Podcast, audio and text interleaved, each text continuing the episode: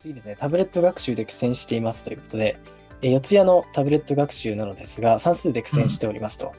とりあえずもうすぐ制覇できそうな4課のまとめ基本編と平面図形標準編を7月中に終わらせようとしています。でそれ以降、どの程度どのように取り組んでいけばよいでしょうか。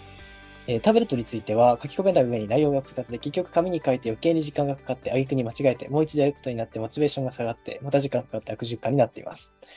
えーまた、とにかく量がすごくてどんなに頑張っても8月中には終わりません。えーしかも9月から単元別ジャンル演習が各教科始まるんだそうで恐ろしいですと。ですね。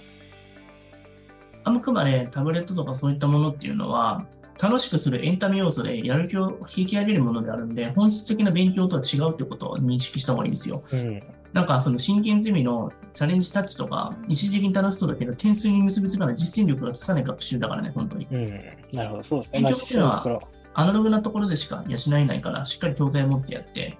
まあその、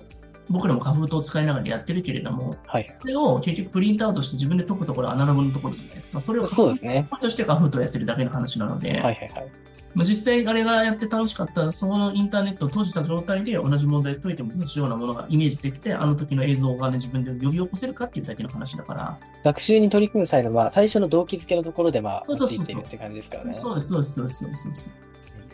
なんかこれをメインでやっていたとしても、ただこなしてなんか楽しかったって思ってて、別になんか物になったから別の話なので、うんなんかしかもそれが20年めんどくさいので最初からやらない方がいいですよね。そうですね。まあ実際、うん紙でも本当に良質なテキストっていうのはいっぱいありますので。なんかあの、四谷のナビとかって本当にマジで意味なかったんで、うん別に批判してるわけじゃないです。四谷のナビやってとりあえずやったつもりになってて、蓋開けたら全然取れてなかったから、ここに。うんうんうん、なんかそれを一切やらずに、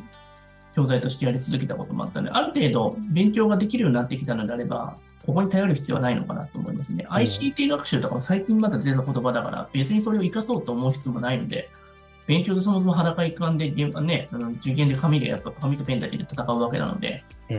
うんうん、そこをやったところで点数につながらないから、そうですよね。うん、まあやっぱり悪循環と気づいてるっていうことは、まさにそれはなんかさ、気づきだと思うんで、やり方変えるべきだよね、やっぱね。うん。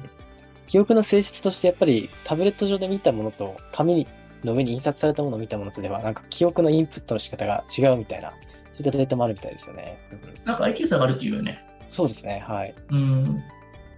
そういうのもあるので、うんまあ、あの武器でしかないし、ツールでしかないから、すべてのものって。うんうんだから、いかに活用できて自分のものになるのかって、実践力につなげれるのかって考えて意識していたときに、これは自分ですごくいいくて気持ちが上がって、あこれは点数にするためにこれ使っていくっていうところ、臨機応変に自分で使っていくべきかなと思うんですね。うんうんそれも誰かに言われたから、これをしたらいいよっていうんじゃなくて、自分にとって本当にいい方法何なのかって考えていて、最終的にそれが良かったなと思って、それやっていったらいいんじゃないかなと思うんですね。うん。なるほど。まあ、どのツールも本当に客観的に強み、弱みを分析して、自分のお子さんに合う方法を考えていくということですね。うんまあそうだよね。結構、だからあぐらかいてなんか任せっきりとか良くないので、やっぱりやばいなと思って、お母さんのその直感力で結構大事だと思うんですよね。うんうそれん。が当たるから、そういうのって。そうですね。確かに。な感じですかね。はい。なるほど。ありがとうございます。